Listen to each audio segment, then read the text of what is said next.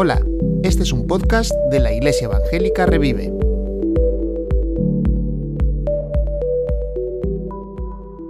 Del pozo a la roca y del lamento a la canción.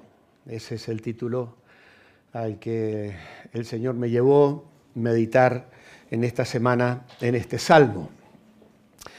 El Salmo 40, eh, así como el Salmo 41, el Salmo que le sigue, son salmos que tienen claras referencias mesiánicas. De hecho, son salmos mencionados, citados claramente en el Nuevo Testamento, y eso les da un valor añadido porque eh, nos, refleja y nos autoriza a ver en estos salmos la experiencia del Señor. En nuestra guía devocional que vamos a estar mirando a lo largo de esta semana, los que seguís el, devocional, em, se nos sugiere que debíamos leerlo dos veces a este salmo. Al hacerlo la primera vez, debemos pensar en el sentido original del salmo, es decir, recordar a su autor. Nadie discute que sea eh, David, el autor de este salmo. Es quien lo escribe y declara todo lo que leemos en estos preciosos versículos. Podemos recordar su vida, sus situaciones y leer el texto del salmo a la luz de la información que la Biblia nos da, porque la vida de David, como sabéis, es muy atrapante, es interesantísima de leer allí en los libros de Samuel y de Crónicas y de Reyes. ¿no? Eh, no podemos saber exactamente en qué etapa de la vida David escribe este salmo, pero la mayoría de los estudiosos nos dicen o sugieren la idea de que es una etapa avanzada porque él eh, en los versículos eh, que vamos a encontrar más adelante hace mención de sus maldades, de sus iniquidades, de las consecuencias que el pecado ha traído en su vida. Y estas cosas eh, David parece mencionarlas en una etapa posterior a su pecado con Betsabé. Entonces hay quienes sugieren que incluso este salmo se escribe después de la rebelión de su hijo Absalón. ¿Vale?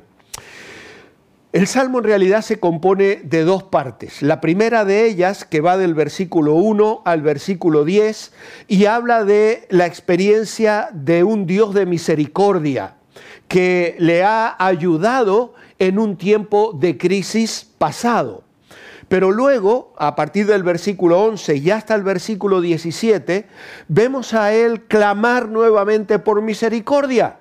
Es como si ahora otra vez él se encontrase en una situación donde necesita el auxilio del Señor.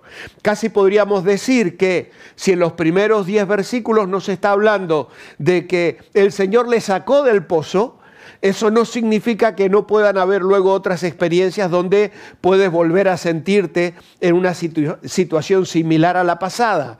Y aunque las, cosas han cambiado, Él está pidiendo auxilio, está pidiendo misericordia.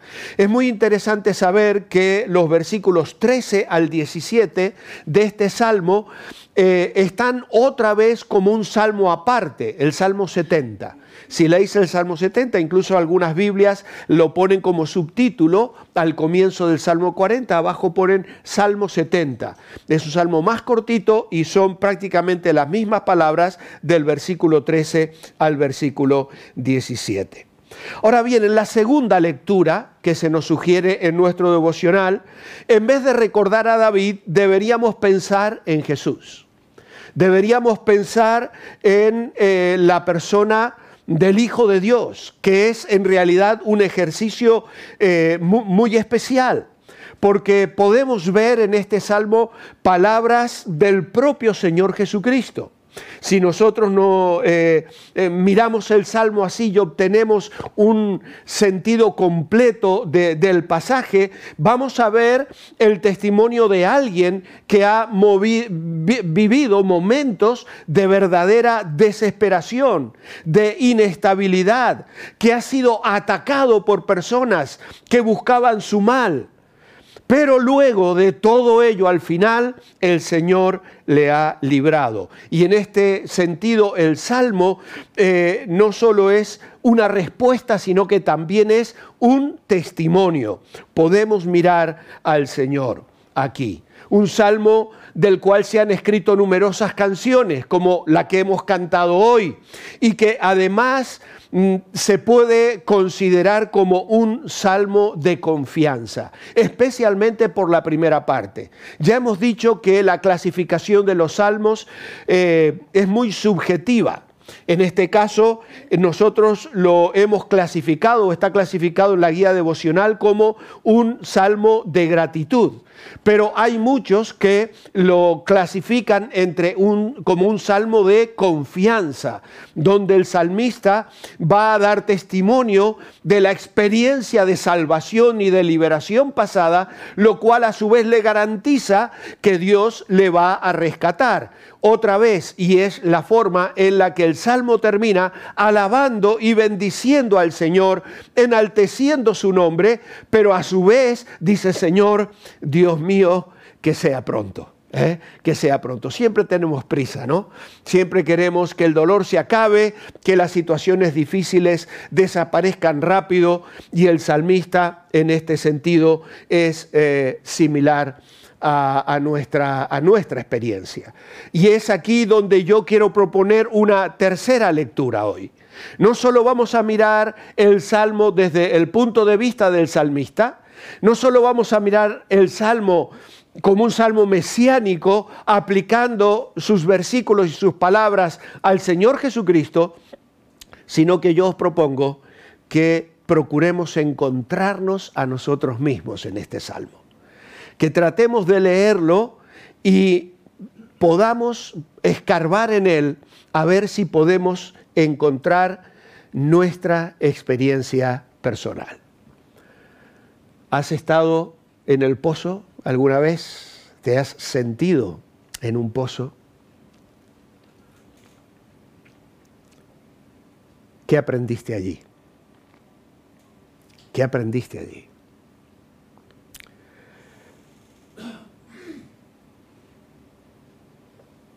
Voy a contaros una historia y voy a pedir a Fer que ponga una fotografía en la pantalla. Oscar Emilio Tirao, guitarrista argentino. Tirao, de apellido, ¿eh? Sé que alguna sonrisa iba a salir por ahí. Nació el 5 de abril de 1941 en Berazategui, provincia de Buenos Aires, Argentina, y comenzó a tocar la guitarra a partir de los cinco años de edad.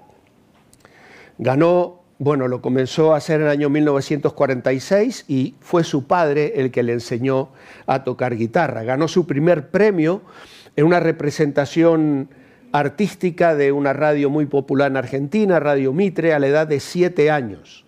Después fue incluido como solista en la orquesta del Teatro Argentino de La Plata y se recibió como maestro de música a los 16 años de edad, en el año 1957. No hay información sobre él en la década de los 60, pero a partir de los años 70 despegó a una carrera artística que lo llevó por el mundo entero un virtuoso de la guitarra. Sorba el griego, yo qué sé, cuántos más. Era maravilloso escucharle tocar la guitarra. No recuerdo exactamente cuándo fue, debió ser, calculo, el año 88 o el año 89.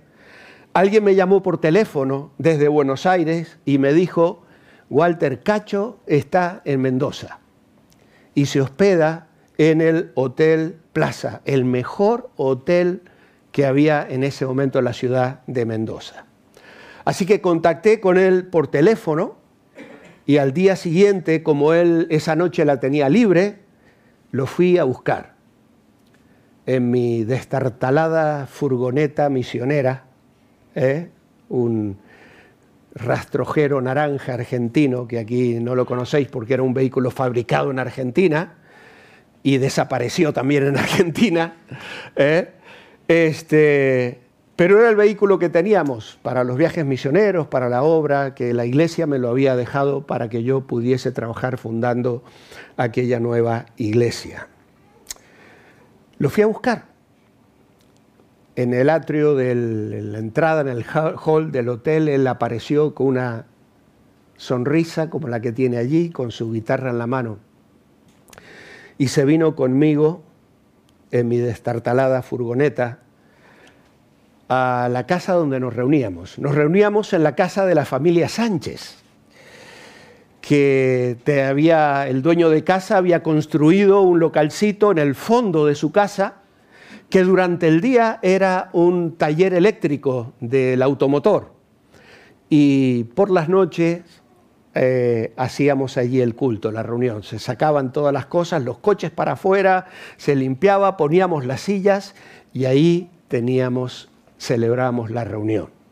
Era la casa de la familia Sánchez y el dueño del taller era Antonio. Él me está escuchando, no sé si en directo, porque eh, en Argentina es muy temprano, pero nos sigue todos los fines de semana, así que seguramente que nos va a estar escuchando. Hemos estado orando por su nieto en Chile con unos problemitas de, riñón, no sé si algunos de los hermanos lo, recordarán, Antonio y Cristina. Y me dice Antonio, porque le escribí esta semana preguntándole que su madre conservaba fotografías, dice, no estoy en casa ahora porque estaba, está en Chile precisamente y no puedo buscarlas, pero entre las cosas de mi madre, que ya falleció hace unos años, hay fotografías de Cacho en nuestra iglesia tocando la, guitarra. En el monte Calvario estaba una cruz, emblema de afrenta y dolor. Cuán glorioso es el cambio que Dios hizo en mí, viniendo a mi vida el Señor, tal como soy, sin más decir, que a otro yo no puedo ir. Todo sonaba en la guitarra de aquel hermoso hermano en la fe, Cacho Tirao en febrero de 1986, dos años antes, su hija Alejandra estaba jugando con su hermano Gabriel, de 14 años. Y ella encontró un revólver en casa y pensando que era de juguete, le disparó a su hermano arrebatándole la vida. Unos días después de la muerte de este, del hijo de Cacho, un pastor evangélico le llamó por teléfono y le dijo, queremos ir a verte. Y se acercaron a su casa con otros tres hermanos en la fe para hablarle de Jesús y llevarle a los pies de Jesucristo. La esposa de Cacho se había criado en la escuela dominical. Y dice Cacho en su testimonio, que lo podéis encontrar en Google poniendo su nombre, lo vas a encontrar. Dice, mi esposa tenía la Biblia siempre en la mesita de noche. Yo jamás la había abierto, jamás, jamás. Pero su esposa había estado llevando a sus hijos a la iglesia, a la escuela dominical, y unos días antes de aquella tragedia, Gabriel le había preguntado a su madre cómo tenía que hacer para ser salvo. Y su madre le había guiado a los pies de Cristo, a los pies de Jesús. Después de aquella tragedia, Cacho grabó un disco, como lo decimos hoy, un cassette de esos que ya las nuevas generaciones no conocen, ¿eh? de himnos. Y él comenzaba aquel cassette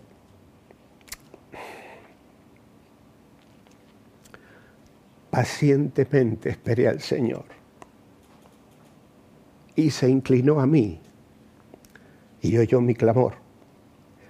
Me sacó del pozo de la desesperación, del lodo cenagoso, puso mis pies sobre peña y enderezó mis pasos. Puso luego en mi boca cántico nuevo, una alabanza a nuestro Dios. Verán esto muchos y temerán y confiarán en el Señor. Y os prometo que jamás, jamás he vuelto a leer este salmo sin acordarme de este hermano. Jamás. Cada vez que leo estos tres versículos, viene a mi mente el testimonio de este hermano en la fe. La, tragedia dejó secuelas, dice Wikipedia, un asma pertinaz que le duró hasta el final, luego tuvo una hemiplegia y falleció en el 2007. Como he dicho, podéis buscar su testimonio, vale la pena escucharle porque hay un pastor que le entrevista y él cuenta detalladamente todo lo que sucedió en su vida. Del pozo a la roca, del lamento a la canción. Y el primer punto en nuestro mensaje es precisamente ese, el recuerdo, el recuerdo. El salmista está en estos tres primeros versículos recordando una experiencia personal. Marcos nos hablaba recién de su experiencia personal. Y seguramente muchos de vosotros estáis pensando en situaciones en vuestra vida donde os habéis encontrado, os habéis sentido en lo profundo del pozo. Lo mismo le pasó a José. Tenemos en, en la Biblia un montón de historias tremendas sobre esto. Los hermanos que cogen a José le echan en una cisterna, le arrancan los vestidos que su padre le había regalado y él clama y grita y los hermanos lo dicen muchos años después cuando están en la cárcel en el Egipto y José les, les escucha y ellos dicen, esto nos ha venido porque no escuchamos el ruego y el lamento de nuestro hermano cuando nos pedía, nos clamaba que no lo vendiésemos. José estuvo en el pozo y estuvo muchos años en el pozo. Volvió a caer en el pozo otra vez en la cárcel. Y estando en la cárcel, revela los sueños al panadero y al copero y, intenta salir del pozo solo, pero el copero se olvida de él hasta que unos años después Dios le saca de allí para ponerle al lado del trono. ¿Qué hablar de Moisés? 40 años en el pozo, podríamos decir, cuidando las ovejas de su suegro cuando él había sido el hijo de la hija de Faraón. Estaba también en el pozo. Más tarde lo vemos a David, quien aquí está dando su testimonio. Cuando él estuvo en la cueva allí, perseguido por Saúl, rodeado de delincuentes. ¿Qué podríamos hablar de Jeremías? Cuando le meten literalmente en una cisterna para que muera, porque no estaban de acuerdo con la, palabra de Dios que él estaba trayendo al pueblo de Israel. Y se hunde en el cielo de una cisterna que ya no contenía agua, solo barro podrido, y allí, allí se hunde el siervo del Señor por hacer la voluntad de Dios. Y podríamos seguir, podríamos hablar del mismo Señor Jesucristo. Por eso he puesto resurrección. Y si bien la resurrección o los temas de resurrección en el Nuevo Testamento no citan específicamente estos versículos, pero aquí hay una expresión que nos hace pensar en el Señor cuando Él estuvo en el pozo de la desesperación, clamando, Dios mío, Dios mío, ¿por qué me has desamparado? parado, hundiéndose en el lodo cenagoso de un pecado que él no había cometido, del tuyo y del mío, el pecado de toda la humanidad, el pecado de cada uno de nosotros. Él se hundió allí, en el pozo de la desesperación, pero de allí le levanta el Señor. De allí le rescata para ponerle en una roca segura, endereza sus pasos, una alabanza nueva. Verán esto muchos y confiarán en el Señor. Amados hermanos, la experiencia de vida cristiana, el mirar hacia atrás, el recordar situaciones en nuestra vida pasada, las misericordias que hemos recibido en el pasado, transmitirlas a las nuevas generaciones, contárselas a nuestros hijos, a nuestros nietos, hablar de ellas, enseñarles cómo hemos experimentado al Señor. Los momentos de tristeza, de duelo, de dolor, de sentirnos hundidos pero también cuando hemos visto al Señor extendiendo su mano para levantarnos y sacarnos de allí. Spurgeon decía, las misericordias pasadas son garantía para el futuro y razones admirables para que sigamos pidiendo y confiando en Él mirar hacia atrás y ver al Señor que nos ha guardado, que nos ha acompañado, la experiencia de vida de la que nos ha sacado. Por eso valoramos tanto el culto del final de mes, el último domingo, y damos la oportunidad a que hermanos aquí en la intimidad de la iglesia compartan lo que Dios está haciendo en sus vidas. Porque eso enriquece la vida de la iglesia. Eso hace de nosotros eh, eh, canales de bendición para otros. Nos hace sentir la realidad de la presencia de Dios obrando en nuestras vidas. Barclay dijo, la persona que alimenta su corazón con la historia de lo que Dios ha hecho en el pasado, no se angustiará por el futuro. No se angustiará por el futuro. Maravillosa realidad. La segunda estrofa, versículos 4 y 5, la confianza. Y dice, dichoso aquel que pone su confianza en el Señor y no mira a los soberbios ni a los que se desvían tras la mentira. Has aumentado, Señor Dios mío, tus maravillas y tus pensamientos para con nosotros. No es posible contarlos ante ti. Aunque yo los anunciara y hablara de ellos, no podrían ser enumerados. Y he puesto aquí como subtítulo la confianza programación. ¿Por qué? Porque hay pensamientos, dice aquí, que eh, son maravillosos. Has aumentado, Señor Dios mío, tus maravillas y tus pensamientos para con nosotros. No es posible contarlos ante ti. Y a mí me parece ver al Señor cantando, leyendo, repitiendo este salmo y diciéndole al Padre en esas noches de oración, cuando Él salía y pasaba la noche buscando el rostro de su Padre y encontrando en ese Dios glorioso que había pensado y trazado un plan de salvación aún antes de la creación del mundo. Y el Señor diciendo, estoy aquí, Señor, como lo dirá luego, para hacer tu voluntad. Yo hago siempre lo que al Padre le agrada. No hubo paso ni palabra que saliera de la boca del Señor que no fuera voluntad del Padre. Él era el Hijo perfecto de Dios, aquel en que, de quien Dios, el Padre dijo, en él mi alma tiene contentamiento. Y aquí el Hijo, mientras recorre los senderos polvorientos de Palestina, camina, trabaja, es perseguido, enseña, sana, predica, restaura, resucita muertos, hace la obra de Dios, pero también bajo la presión de aquellos que le perseguían, que le criticaban, que le insultaban, que le querían matar, los propios conciudadanos de él le llevan a, las afueras del pueblo para eh, echarle por un precipicio abajo. Él fue despreciado y desechado entre, los hombres, pero él hacía la voluntad de su Padre. Él vivía para Dios. Él sabía que Dios había trazado, había programado un plan para su vida y cada paso que él iba dando lo daba en esa confianza.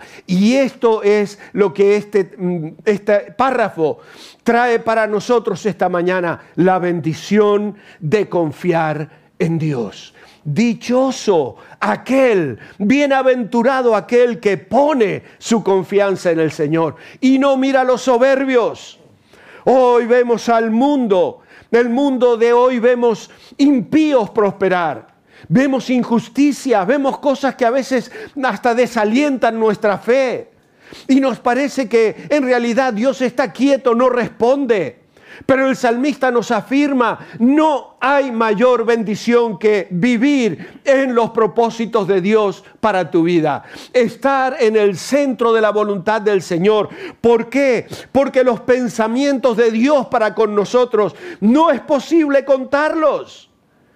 Es que Dios piensa en ti y piensa en mí en cada uno de nosotros y esto a nosotros nos sobrepasa. Somos tan pequeños, somos tan limitados, somos tan egoístas, somos tan eh, amadores de nosotros mismos que nos cuesta pensar en un Dios que mira millones y millones de personas y nos conoce individualmente a cada uno de nosotros. En las palmas de las manos te tengo esculpido, le dice al pueblo de Israel y nos lo dice a cada uno de nosotros. Él piensa en ti, piensa en mí. El Salmo 139 lo va a reiterar una y otra vez. Él planeó nuestra vida, trazó nuestros talentos, designó la forma en que habríamos de ser formados, nos dio nuestras capacidades, nuestras virtudes y nuestras debilidades en las cuales Él se va a glorificar.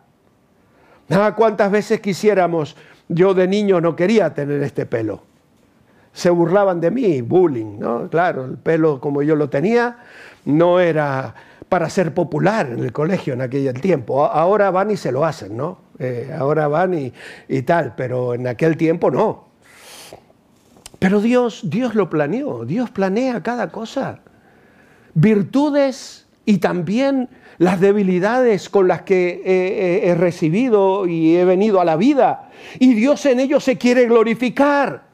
Y Dios quiere usar eso para reflejar su capacidad de obrar maravillas en la gracia de Dios manifestada a través de tu vida y de la mía. Por eso, por eso, aquellos que tienen este enfoque de vida, dice el Salmo, son dichosos.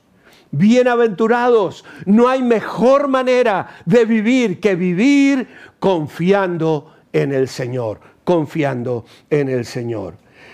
Qué importante es confiar en el Señor. Y confiar en el Señor aún en los momentos difíciles. No ser impacientes. Vamos a ver más adelante Ah, bueno, hemos visto ya en este, en este párrafo primero, porque en el, en el devocional está el, lunes, eh, van los dos párrafos juntos, ¿no? Eh, versículo 1 a versículo 5, y yo lo he, dividido en dos, en dos puntos, ¿no? Pero eh, en el párrafo anterior, él dice, puso en mi boca cántico nuevo y alabanza a nuestro Dios. Es decir, que el salmista compone canciones sobre todo esto que tiene dos finalidades, una principal y otra secundaria. ¿Cuál era la principal? Alabar al Señor. Puso en mi boca cántico nuevo, cántico nuevo. Qué hermoso es cuando experiencias espirituales de la vida nos van llevando a generar nuevas alabanzas que glorifican el nombre del Señor. En esta iglesia nos gozamos en aprender canciones nuevas, en experiencias espirituales frescas que reflejan que la vida espiritual es dinámica.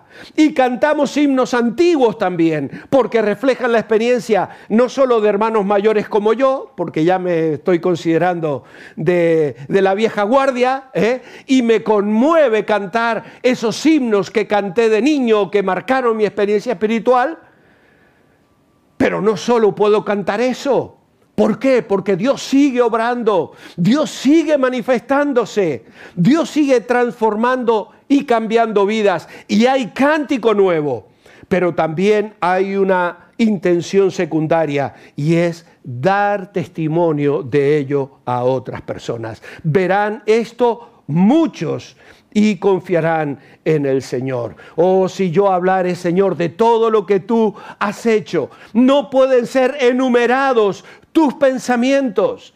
Y David lo sabe y lo da a conocer para motivar a otros a confiar en el Señor. Y qué maravilloso es cuando nosotros nos damos cuenta de que podemos también animar a otros a confiar en el Señor. El salmista nos afirma que ni siquiera tenemos idea de cuánto Dios piensa en nosotros. No solo que me asombra que piense en mí, me asombra el que yo no puedo ser capaz de entender cuánto Dios piensa en mí. Piensa en mí mucho más de lo que yo me imagino y de lo que yo creo. Porque a veces me siento tan pequeño, pero dice aquí que sus pensamientos para con nosotros es imposible de contar. Piensa más en ti, incluso que tú mismo, porque te ama más que de lo que te amas a ti mismo. Y quiere obrar en tu vida y quiere bendecirte y quiere sacarte adelante. Pero tenemos que seguir. En tercer lugar, la consagración. Versículo 6, sacrificio y, y, ofrenda no te agradan. Has abierto mis oídos, holocausto y expiación no has demandado. Entonces dije, aquí estoy, en el rollo del libro está escrito de mí. El hacer tu voluntad, Dios mío, me ha agradado y tu ley está en medio de mi corazón. Y aquí tenemos la consagración o la entrega. La obediencia antes que los sacrificios. Y ya casi no debería decir nada, porque lo dijo todo Marcos sobre esto, ¿no? Dios quiere nuestra obediencia antes, antes que los sacrificios. Y como hemos dicho ya, este es un salmo mesiánico. Y estos son los versículos que el Nuevo Testamento va a tomar para señalar a Cristo en una manera muy concreta. Él fue el sacrificio definitivo. Algunas personas al leer el Antiguo Testamento describen a Dios y piensan en Dios como un tirano sanguinario que quiere eh, ver sangre y el sufrimiento de los animales. Sin embargo, aquí David da un pantallazo sobre la actitud y los gustos de Dios. Y dice, sacrificio y ofrenda no te agradan, pero has abierto mis oídos. Holocausto y expiación no has demandado. Y uno dice, pero ¿y cómo esos ríos de sangre, Señor? Ah, es que todo eso era necesario. En la voluntad de Dios eso no hubiese sido necesario, pero los seres humanos nos rebelamos contra Dios, caímos en pecado. Y Dios permitió y organizó todo eso para qué? Para señalar al Cordero de Dios que quita el pecado del mundo. Y Hebreos capítulo 10, versículo 5 hasta el versículo 10 lo van a explicar contundentemente. Toma esta cita para hablar del sacrificio, el único, el final, el mejor de los sacrificios, el de Cristo Jesús, el de la segunda persona de la Trinidad, que cumpliendo la voluntad del Padre se hizo humano y se convirtió por nosotros en el sacrificio perfecto y definitivo. Y las consecuencias de ese sacrificio lo podemos leer allí en Hebreos capítulo 10 y el versículo 10 dice, en virtud de esa voluntad somos santificados mediante la ofrenda del cuerpo de Jesucristo hecha una vez para siempre. Leed en casa todo el texto, versículos 5 al 10 de Hebreos capítulo 10. Ahí tenéis lo que acabamos de leer en el Salmo 40. Y ahí tenéis el resultado de la actitud del Hijo al decir, he aquí vengo Dios para hacer tu voluntad.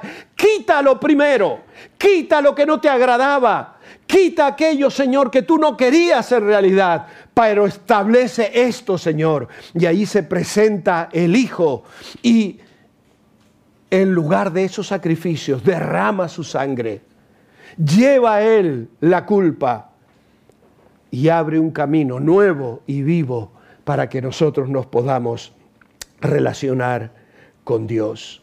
Has abierto mis oídos. Hay quienes sugieren que se refiere al tímpano y a la capacidad auditiva. Hay otros que sugieren que esto viene de Éxodo 21 y de Deuteronomio capítulo 15, donde el siervo, el esclavo, que no quería irse de la casa de su amo porque le amaba a él y porque quería quedarse ahí, aceptaba una esclavitud voluntaria. Y entonces el amo le llevaba a una puerta en presencia de testigos y el lóbulo de su oreja tenía que ser perforado, perforado. ¿Por qué? Porque el esclavo ante aquel acto estaba manifestando la aceptación voluntaria de la esclavitud y se estaba comprometiendo a cumplir esa servidumbre para siempre. Y aquí el Señor está hablando de eso. Has abierto mis oídos. Allí se presenta el Señor. Y espera también de nosotros la misma actitud. Espera también de nosotros la entrega, la consagración. Aquí tenemos el ejemplo para el cristiano. El ejemplo para el cristiano. Miramos al Señor. Y Pablo dice, os ruego por la misericordia de Dios que presentéis vuestros cuerpos en sacrificio vivo, santo, agradable a Dios, que es vuestro culto racional. En cuarto lugar, el testimonio.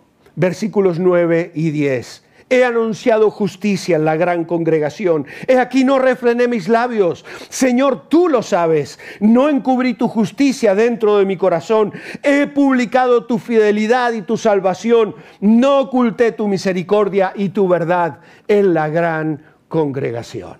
Y aquí tenemos la proclamación hablando bien del Señor ante los demás, hablando bien de Jesús en la congregación. Y podríamos mirar el Salmo 22, el Salmo 35 y varias otras lecturas hermosas que nos describen al Señor eh, anhelando y disfrutando el revelarnos al Padre el mostrarnos la hermosura de lo que es vivir en Dios, vivir para Dios y de lo que es Dios para nosotros.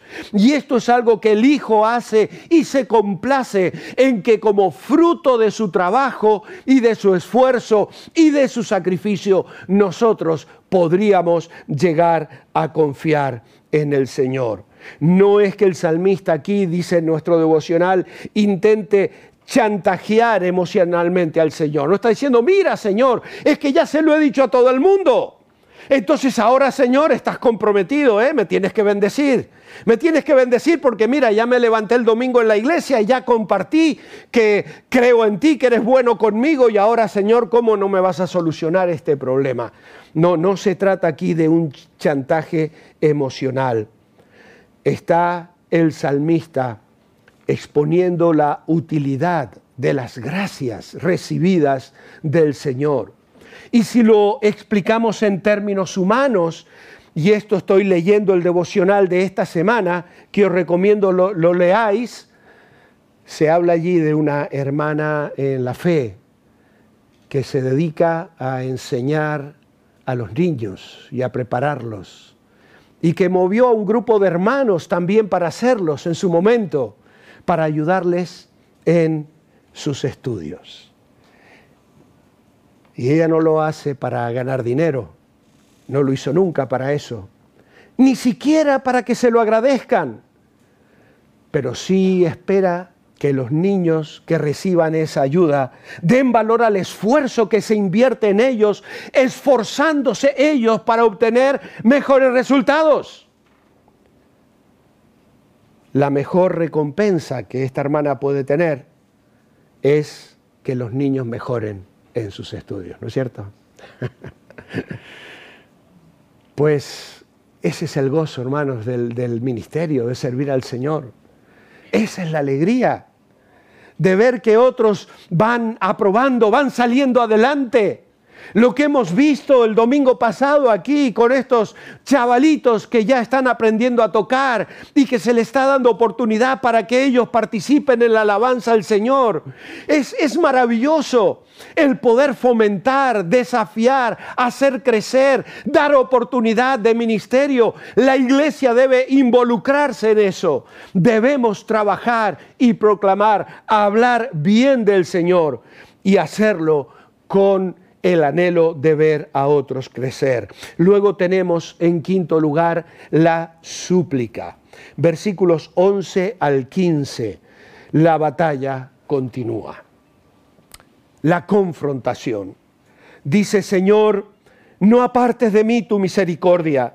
Tu misericordia y tu verdad me guarden siempre, porque me han rodeado males sin número me han alcanzado mis maldades y no puedo levantar la vista. Se han aumentado más que los cabellos de mi cabeza y mi corazón me falla. Queridos hermanos, David tal vez está recordando aquí pecados, fallos, errores terribles que cometió en su vida. Y esta es una advertencia, hermanos, para nosotros. El pecado en la vida cristiana tiene consecuencias. Tiene consecuencias. Ah, no, pero es que el Señor ya murió por mí en la cruz y su sangre me perdona todos mis pecados, ¿eh? Me lo decía un compañero de, de Mili cuando yo le explicaba el Evangelio y le hablaba de la seguridad de salvación. Y decía, claro, claro, vosotros los evangélicos ya tenéis a Cristo, está el cielo asegurado, así que ahora, jala, a vivir como te da la gana. Nada más lejos de la verdad. Dios perdona, sí, restaura, sí. Nos trae de nuevo a, una relación personal, como probablemente el salmista. Pero aquí David, si está escribiendo después de Betsabé y luego de la rebelión de Absalón, lo que está diciendo es: Señor, es la consecuencia de mi pecado. Y eso me hunde, Señor, otra vez. Me vuelve a llevar otra vez. Tira de mí hacia ese pozo profundo, Señor rescátame, vuelve a mostrarme tu misericordia, no la apartes de mí. Tu misericordia y tu verdad me guarden siempre. Hermanos, el pecado siempre, siempre, siempre sale de la mentira. Y cuando el creyente comete algún pecado, es un pecado de incredulidad a la verdad de Dios y de confianza en la mentira, porque Satanás promete bendecir. Y al final lo que estamos haciendo cuando peco es creerle a Satanás. Es creerle a Satanás. Y justamente la vida cristiana es una lucha de poderes pero no de poder, de fuerza, porque Satanás es un ser espiritual y tiene mucha más fuerza que yo. El poder de Satanás radica en el engaño, en la mentira, en la capacidad que tiene de hacernos creer que si optamos por lo que Él nos propone, nos va a ir bien en la vida. Y eso es un engaño y, es, y eso trae fracaso y frustración y consecuencias. Nos hunde en el pozo y la misericordia del Señor te puede sacar, pero hay consecuencias como las sufrió David, que le acompañaron hasta el final de sus días.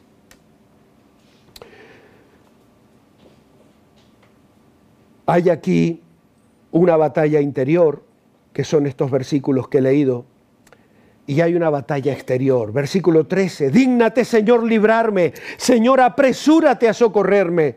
Sean avergonzados y confundidos a una los que buscan mi vida para destruirla. Vuelven atrás y avergüéncense los que mi mal desean. Sean asolados en pago de su afrenta los que se burlan de mí. Esta es una batalla exterior. Afuera hay enemigos hay enemigos, Satanás y el mundo, y tentaciones y presiones que vienen sobre la vida cristiana. Personas malvadas que tratan de influir en la vida de los, de los justos.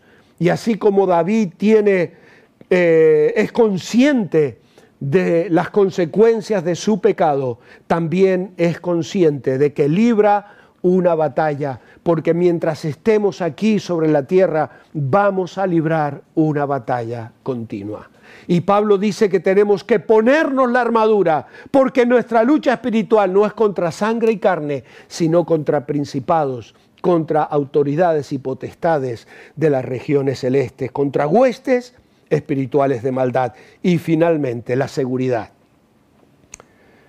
Verso 13 versos 16 y 17. Y aquí tenemos comunión, el deleite en la adoración. Gócense y alegres en ti todos los que te buscan. Y digan siempre los que aman tu salvación, el Señor sea enaltecido. Aunque yo esté afligido y necesitado, el Señor pensará en mí. Mi ayuda y mi libertador eres tú, Dios mío. No te tardes.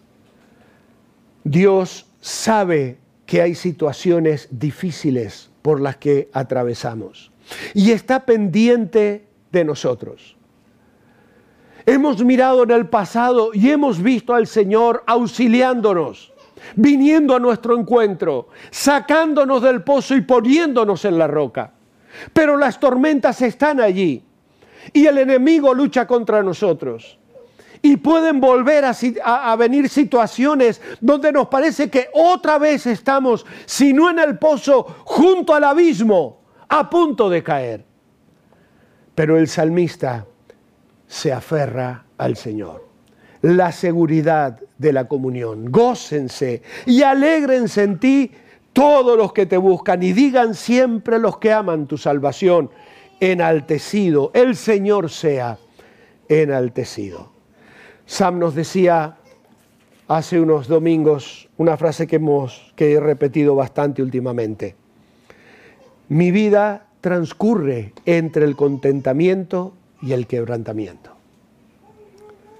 Y esa va a ser la dinámica de la vida aquí sobre la tierra. Vamos a estar moviéndonos entre la alegría y la tristeza, el triunfo y la derrota, el gozo y el dolor, las risas y las lágrimas.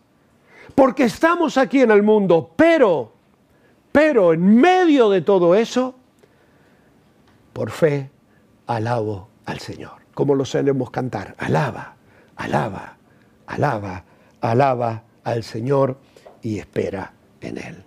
Esa es la experiencia del creyente que confía y que mira al Señor, del pozo a la roca, del lamento a la canción. Vamos a orar.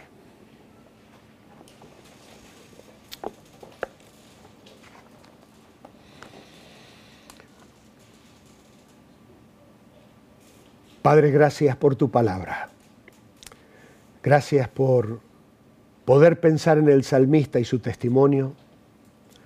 Gracias por el Señor Jesucristo y su vida aquí sobre la tierra. Y gracias, Señor, porque tu palabra nos hace mirar internamente, como nos decía el, Salmo 103.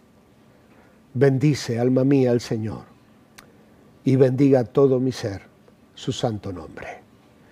Y allí el salmista también hablaba del hoyo donde él se hundía, pero donde era rescatado por la gracia de Dios.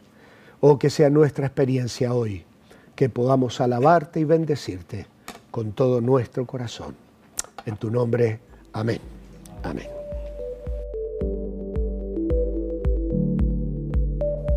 Gracias por escuchar este podcast. Si quieres contactar con nosotros, escríbenos a iglesiaevangelicarevive.com. Puedes encontrarnos en Facebook, Instagram y YouTube.